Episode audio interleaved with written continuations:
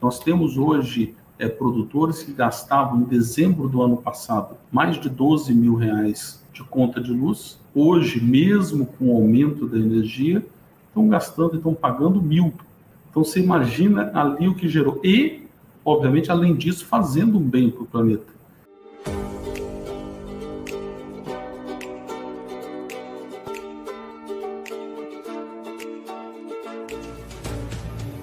Oi, gente, muito boa noite. É um prazer encontrar todo mundo aqui de novo no nosso bate-papo, já nesse comecinho de outubro. Então vamos trabalhar hoje conversando sobre um tema muito interessante, que é o tema ligado à COP26, que vai ser agora em novembro, lá em Glasgow, na Escócia. Vou falar sobre isso conosco. Tem aqui o Lorival Luz. O Lorival Luz, um velho amigo, grande companheiro de trabalho. O Lorival é administrador de empresa, formado pela FAAP, trabalhou muito tempo, mais de 20 anos, na área financeira. Trabalhou no Citibank, no Credit Card, na Votorantim, da CPFL, sempre na área financeira. Eu encontrei o Lorival como diretor financeiro da BRF, da qual hoje ele é o presidente global. O Lorival tem uma posição hoje importante, uma das maiores empresas do Brasil e do mundo na alimentação, sobretudo de carnes. Então, a conversa com o Lorival hoje. Mas, antes de conversar com o Lorival, eu tenho que avisar mais uma vez aqui, a Noblesse Oblige, que tudo que o Lorival e eu dissermos aqui é nossa opinião, nossa decisão, que não representa nada necessariamente da posição da FTV. É a opinião do Lorival e minha opinião, que está clara aqui hoje. Dito isso, vamos começar. Lorival, boa noite, bem-vindo aqui conosco ao Bate-Papo. Tudo bem com você? Boa noite, Roberto. É, boa noite a todos aí que estão nos assistindo. Primeiro, sempre um prazer, uma honra é, poder bater um papo contigo, é, alguém que é um ícone é, na nossa história, na história do Brasil. Então, agradeço a oportunidade é, de poder bater esse papo contigo aí e falar de um assunto tão importante. Obrigado, Lorival. Vamos lá. Vai acontecer agora em novembro a COP26 lá em Glasgow, na Escócia, e a discussão central é mudança climática. Né? Então, vai ser toda uma discussão sobre descarbonização, sobre zerar o carbono, as emissões de carbono, de gases de estufa, tendo em vista a redução do aquecimento global e melhorar as condições de vida no mundo. E os governos estão se preparando para essa grande discussão. Né? Na verdade, começou aqui no Brasil em 1992, lá na Rio 92, toda a discussão sobre mudança climática começou aqui, lá atrás. Né? E o Brasil tem tido, tem tido um papel muito importante nessas discussões aí.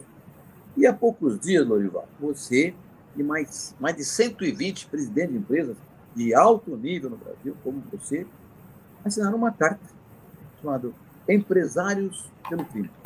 Uma carta manifestando uh, uma posição privada ao governo brasileiro e ao povo brasileiro com relação às preocupações das empresas e ou instituições ligadas às empresas quanto à questão climática e o papel do Brasil ser jogado nessa discussão lá em Glasgow. Então, eu queria começar te perguntando, como essa, como essa carta surgiu? Qual é a origem dela? O, o Roberto, eu acho que essa carta hoje ela foi subscrita por mais de 100 empresários, como você bem disse, e faz parte é, do movimento do, do CEBEDES, né, que lidera é, toda essa iniciativa, mas eu acho importante aqui, ela surge, eu acho que da consciência e da responsabilidade de todos nós. E a responsabilidade é que nós temos que ter com o planeta, com o meio ambiente e que nós vamos deixar de legado e que vamos construir para as gerações futuras. Então, nós temos, e na posição que nós estamos, nós temos que inspirar as pessoas nas suas atitudes. Nós temos que cobrar os, todos os governos para que sigam nessa direção. Então, nós temos que ter esse protagonismo, que é um protagonismo que, na minha opinião, ele vem das pessoas, dos indivíduos, da iniciativa privada e também dos governos.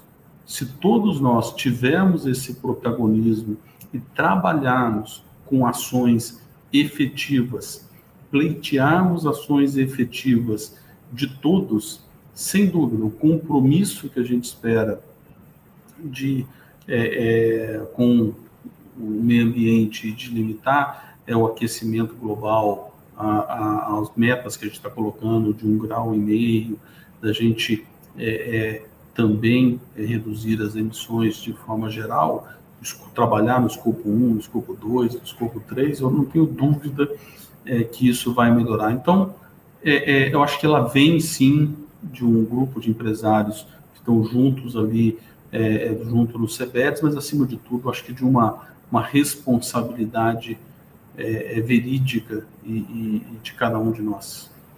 O, o que o Plurival citou aí é o Conselho Empresarial Brasileiro para o Desenvolvimento Sustentável. Então, é uma instituição uh, para esse assunto a qual se feriam essas mais de 100 empresas que assinaram, empresas e instituições que assinaram esse documento relevante. A verdade é a seguinte, Lorival, o mundo inteiro está numa transição, né? Nós estamos saindo de uma economia tradicional para uma economia limpa, ou economia verde, como você queira chamar. Então, é uma transição pesadíssima e você tem toda a razão. Todo mundo está envolvido nesse processo, sob pena a gente deixar para os nossos sucessores um mundo pior que eles não receberam nossos antecessores. Né? Então, você tem toda a razão. Esse é o grande tema a ser desenvolvido aí. Agora, na carta, fala-se muito, o, o, nariz de cera da carta fala sobre um green recovery, que é uma retomada verde da economia circular. Conceitua um pouco isso para a gente. O que é esse green recovery e a economia circular? Ô, Roberto, aqui tem uma, uma coisa que vai junto com isso tudo, que eu vou tentar, tentar simplificar tudo que está em volta disso. Imagina só o quanto hoje em dia nós desperdiçamos.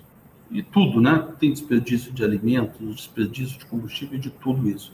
Então, você fazer a economia aqui circular é você conseguir fazer com que quase com que ela se autossustente. Então, é, é aquilo assim, que, vamos falar no nosso caso aqui, é, é, da BRF. Nós temos lá os nossos produtores integrados, que tem lá os dejetos é, dos animais, por exemplo, que a gente pode aproveitar isso e produzir é, é, é, gás, gás metano, sabe?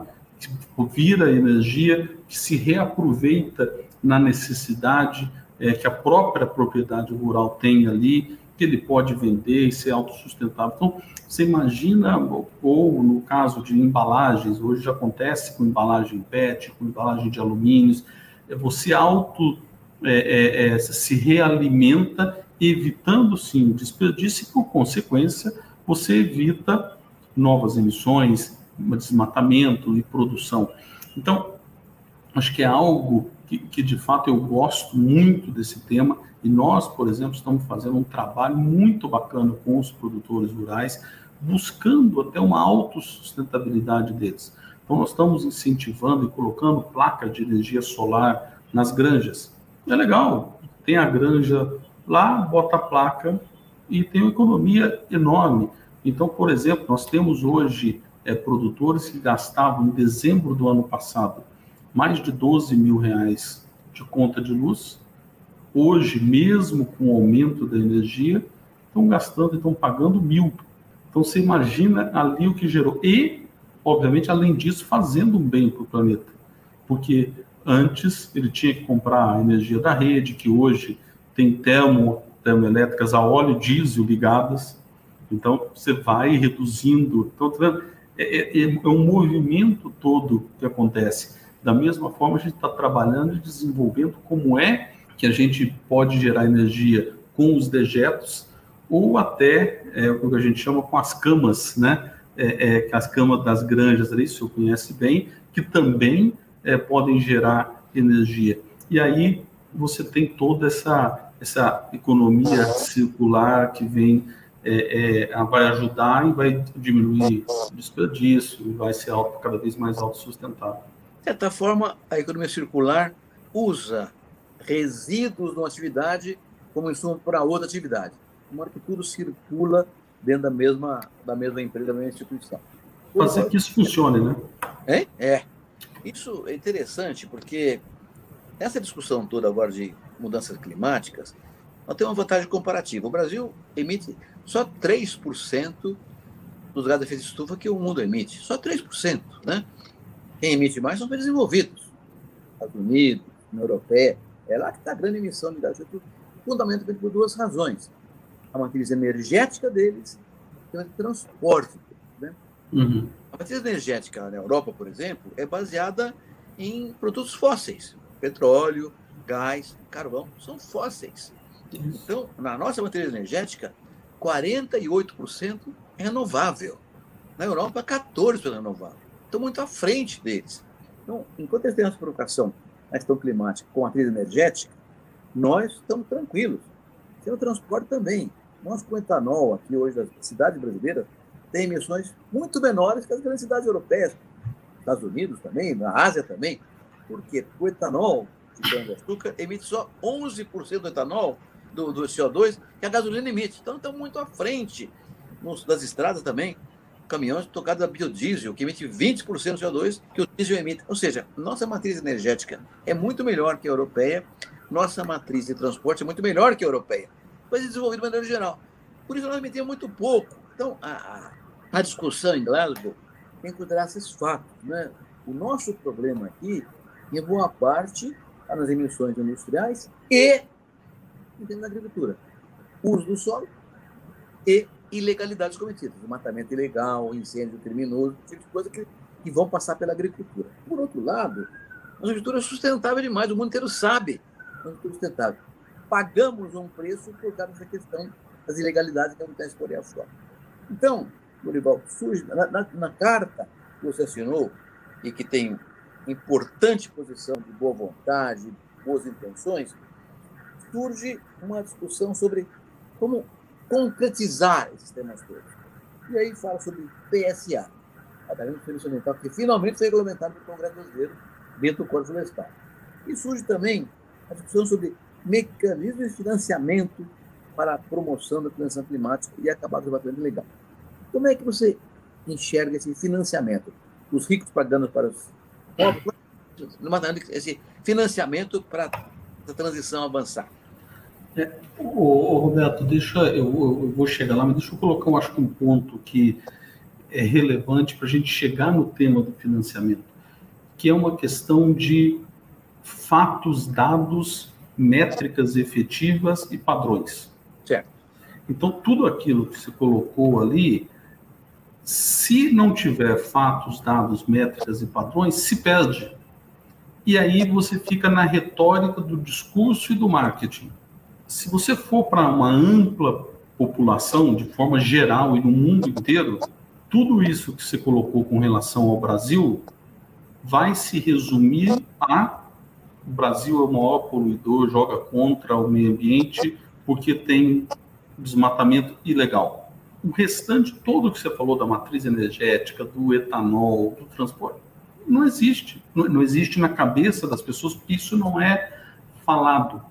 Então, nós precisamos trabalhar em critérios, e aí eu vou te dar um exemplo, como no, no mercado financeiro.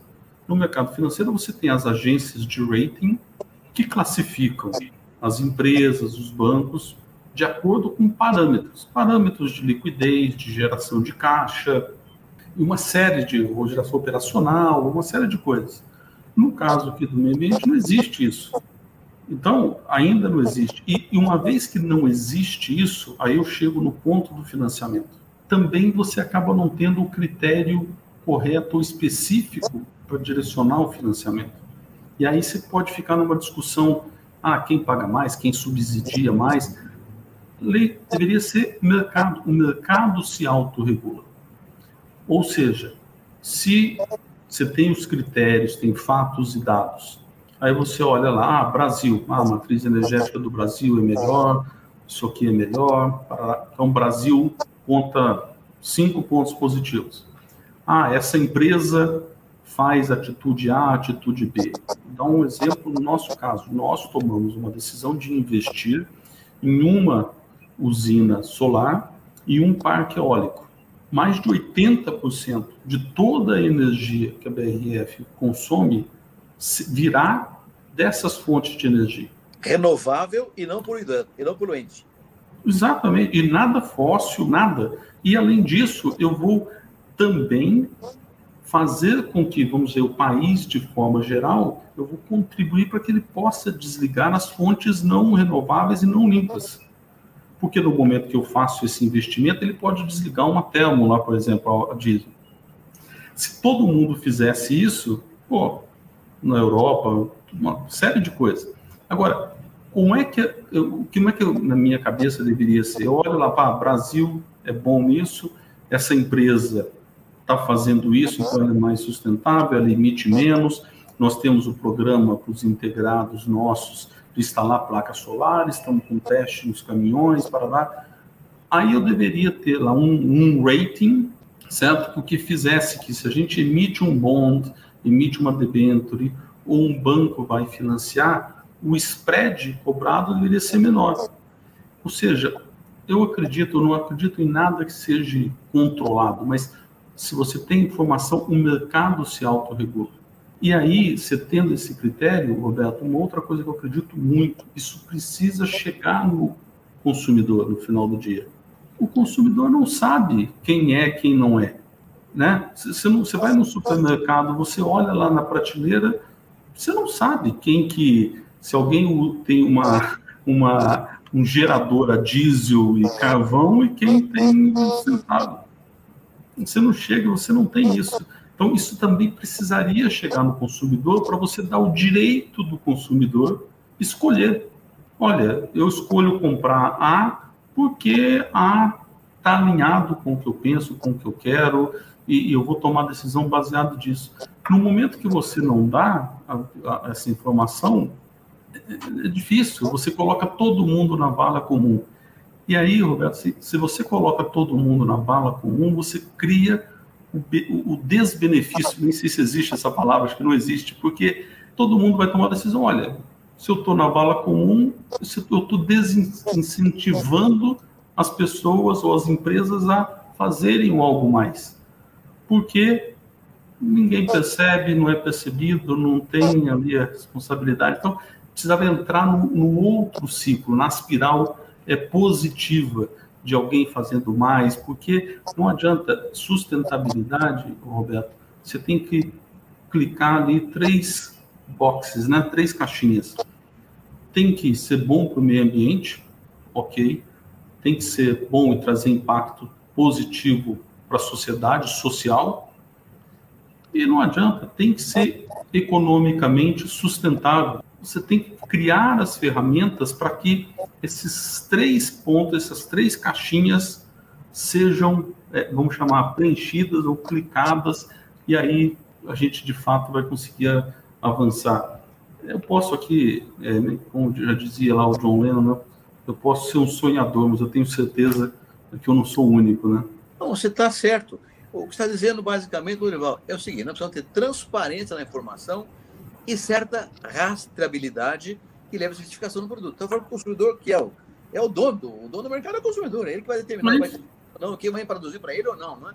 Então, a transparência vai dar essa condição da escolha do consumidor. E aí, você colocou também uma coisa importante, duas coisas que você colocou fundamentais. Que o primeiro, sustentabilidade. Sustentabilidade já evoluiu para o ESG, Environmental, Social and Governance, que na verdade é a mesma coisa sustentabilidade, com uma diferença. A sustentabilidade é meio é meio acadêmica. E o ESG, não. Ele tem, ele tem limites, tem claros índices que vão dizer o, qual é a capacidade de sustentabilidade do ESG daquela empresa em relação a outra empresa. Então, o mercado vai valorar as empresas pela sustentabilidade da área do ESG. Então, já é um avanço.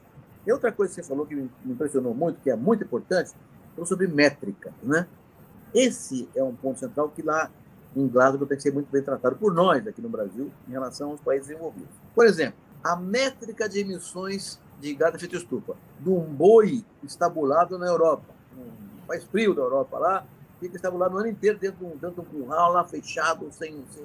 Claro que ele emite muito mais do que um boi no pasto aqui no Brasil. O pasto sequestra o carbono e vai para o net zero, apesar do metano do, do arroto do boi, né? Produzir do global.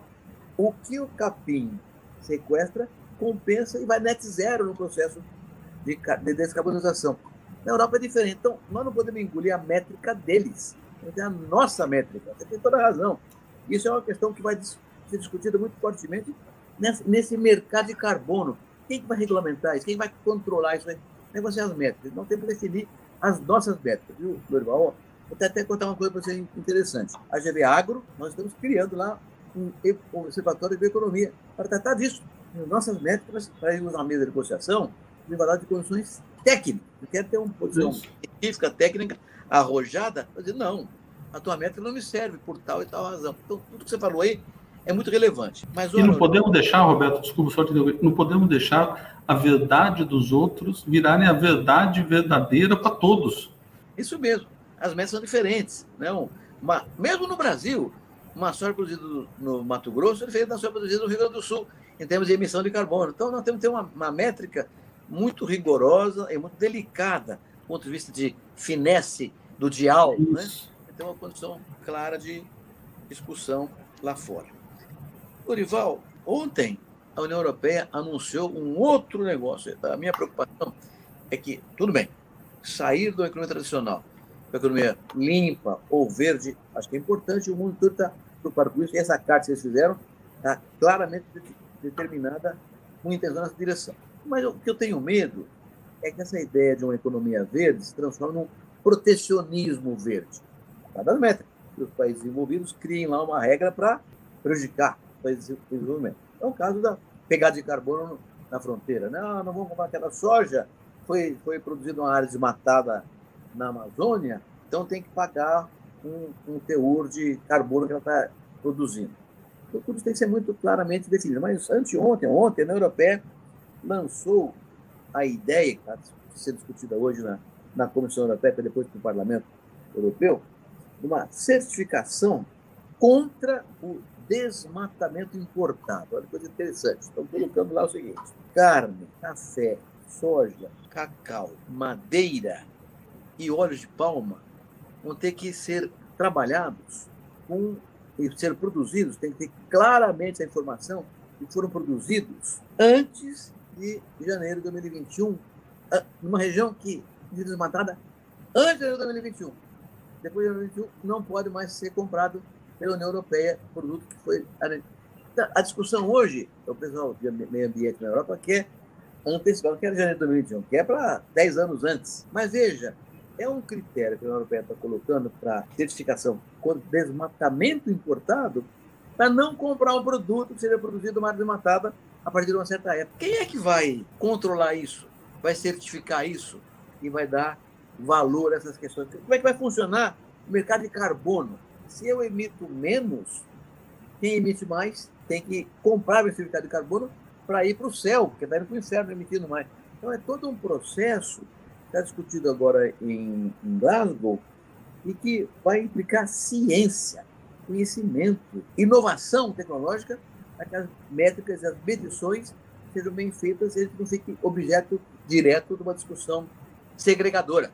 Então, é complicado, muito complicado. Então, eu vejo essa carta que você assinou também, com mais de 100 líderes empresários brasileiros, de muito peso, são empresas pesadas, inclusive banco, sinaliza uma, uma posição dizendo que até 2025, que é daqui a quatro anos, poder reduzir as emissões de gás efeito estufa em 42% sobre as emissões de 2005. É um baita compromisso, Edival, que estão assumindo aí. E que implica que todo mundo, não é agricultura, não. Todo mundo. Todo mundo transporte, industrial, serviço, todo mundo se filie a essa nova economia limpa que o mundo deseja ter. Então, realmente, é um baita desafio. É isso mesmo, Roberto. E eu acho que a gente tem que se, se desafiar e assumir um protagonismo até para dar o exemplo. E, e, um ponto que você colocou aqui, que é relevante, é que essa questão da Europa vai lá, coloca critérios, parâmetros, imposto, seja o que for, sem dúvida, é, não é abertamente um protecionismo, mas é uma forma de você ter mais controle e ter esse tipo de coisa. Mas só para te dar um exemplo, eu, eu participo de um, de um fórum com um grupo de CEOs globais de empresas, a maioria até europeias, empresas renomadas, grandes e tudo mais. E uma das discussões que estavam no fórum era assim: nós precisamos incentivar o consumo de alimentos vegetais e diminuir o de proteína animal. A gente pode fazer e vai produzir tão sustentável quanto, Mas você vê como a, o mindset deles ali, se deixar, prevalece sobre tudo para ser a verdade verdadeira deles. Mas por quê? Porque nós, no que no Brasil, o senhor conhece bem, somos muito mais eficientes, produtivos, a nossa produtividade é muito maior. Então, é uma forma de, de se limitar esse acesso do mercado brasileiro. Mas, para isso, nós temos que fazer a nossa parte. Nós temos que ser protagonistas e mostrarmos da maneira correta, como país e como empresas, todos os dados e fatos e as verdades verdadeiras que nós temos aqui. E não deixar que sejam implicitadas ou impostas as verdades que, que eles queiram, né? Então, é, é, é, é, um trabalho, tem que ser muito focado e baseado, sim, é, aqui em, em, fatos e, sem dúvida, o primeiro passo disso, e eu acho que nós já conversamos isso, acho, de uma outra vez, é o, ilegal não tem que ter prazo para encerrar, tem que ser um, um objetivo. Ilegal é ilegal e tem que parar é, é, é, imediatamente, não podemos ser complacentes é, é, com isso. Até porque, de novo, é uma minoria de, vamos dizer, foras da lei e que atrapalham 99% de agricultores que fazem a coisa certa, que investem em tecnologia, que aumentam em produtividade, uma série de coisas. A gente não pode deixar que esse 0,1 5% atrapalham todo o que a gente faz, né? Mas depende da gente, né? É isso mesmo, é isso mesmo. Depende da gente, depende dos brasileiros, os empresários e o governo. Lorival, a conversa está muito boa, mas o tempo está indo passando, tenho que caminhando para o fim, tenho que queria apresentar uma pergunta final para você. Cada empresa, o cada setor tem que ter as suas metas. Então tem que ter metas corporativas. Certo? Cada empresa tem que não, eu vou reduzir em tanto por cento até tal tempo.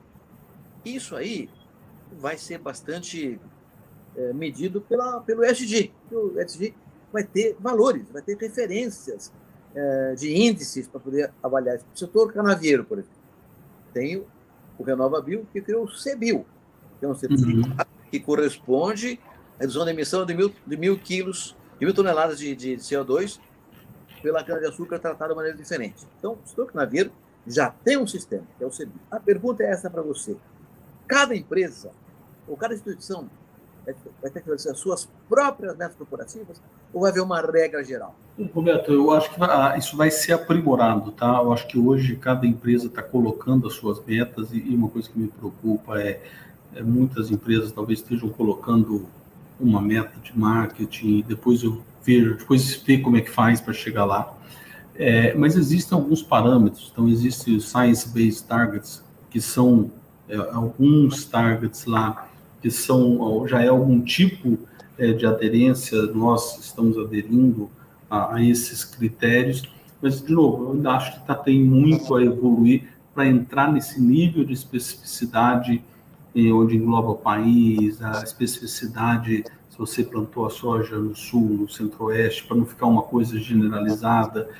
Então, ainda tem muito a, a evoluir. Eu, eu, eu sou um otimista é, por natureza, então eu acredito é, que sim, é, esses targets vão ser cada vez mais específicos, criteriosos e parametrizados é, de tal, tal forma que eles possam ser rastreados e que a gente possa claramente identificar a evolução de cada um deles. E faz parte aquilo que eu disse, eu acho que é uma responsabilidade é nossa como liderança das empresas privadas e, sem dúvida, eu acho que é do governo também é uma responsabilidade grande, eu acho que de todos caminharem nessa direção. Ô, Lorival, é verdade, mas eu, eu sou testemunha que você na BRF está fazendo muita coisa na direção. Está trabalhando com o SG forte na BRF, quer dizer, cada empresa tem que fazer a sua parte, cada isso. pessoa tem que fazer a sua parte, senão não, isso não, não tem nada a ver com isso, aí não é comigo. É sim, é com cada pessoa e com cada empresa. De modo que eu vejo as empresas trabalhando, umas com mais vigor do que outras, e isso vai, vai criar um diferencial, dado que o ISG, com seus, com seus limites e com suas características. Dorival, muito obrigado, Nego, por essa conversa. Vamos, vamos esperar com você agora em Glasgow, lá na Escócia, em novembro, e ver quais serão as definições do mercado de carbono, que vai controlar isso, que vai determinar as regras para ver o que o Brasil tem que fazer para ganhar esse campeonato também. Obrigado, Lorival. Isso aí. Obrigado, Roberto. Uma honra, mais uma vez. Obrigado. Um abração. Olha, gente, vocês veem, né? Lorival é um empresário de peso, uma das maiores empresas do Brasil, que é a BRF, e tem uma clareza. Olhar o consumidor, o que ele deseja, e tem que ser informado do que está comprando e tomar decisão do que vai fazer. E essa informação tem que ser, obviamente, conduzida na direção de menos carbono. Então, cada empresa tem que fazer isso com rigor. E nós temos que impedir, enquanto país, temos que ter a posição de país, é o governo, é a sociedade, todo mundo junto, impedir que um programa positivo para o mundo inteiro, que a economia verde, não se transforme no mecanismo de protecionismo, substituindo outras tarifas que esse ano passado foram eliminadas durante a discussão da OMC. Então, é preciso tomar cuidado. E esse cuidado só pode ser tomado com ciência, com informação, com trabalho rigoroso e critérios técnicos rigorosos para que nós cheguemos à mesa de negociação com bastante competência para discutir igualdade de condições nos países mais ricos e mais poderosos. Felizmente, temos hoje o ministro do Meio Ambiente, que é muito competente nessa área, trabalha firme, e, naturalmente, a ministra Tereza Cristina da Agricultura, que é uma grande comandante de todo esse processo. Vamos apostar que o Brasil voltará a ter protagonismo que perdeu recentemente. E Glasgow é a nossa grande oportunidade. É isso aí, gente. Obrigado pela atenção. Até a próxima, se Deus quiser.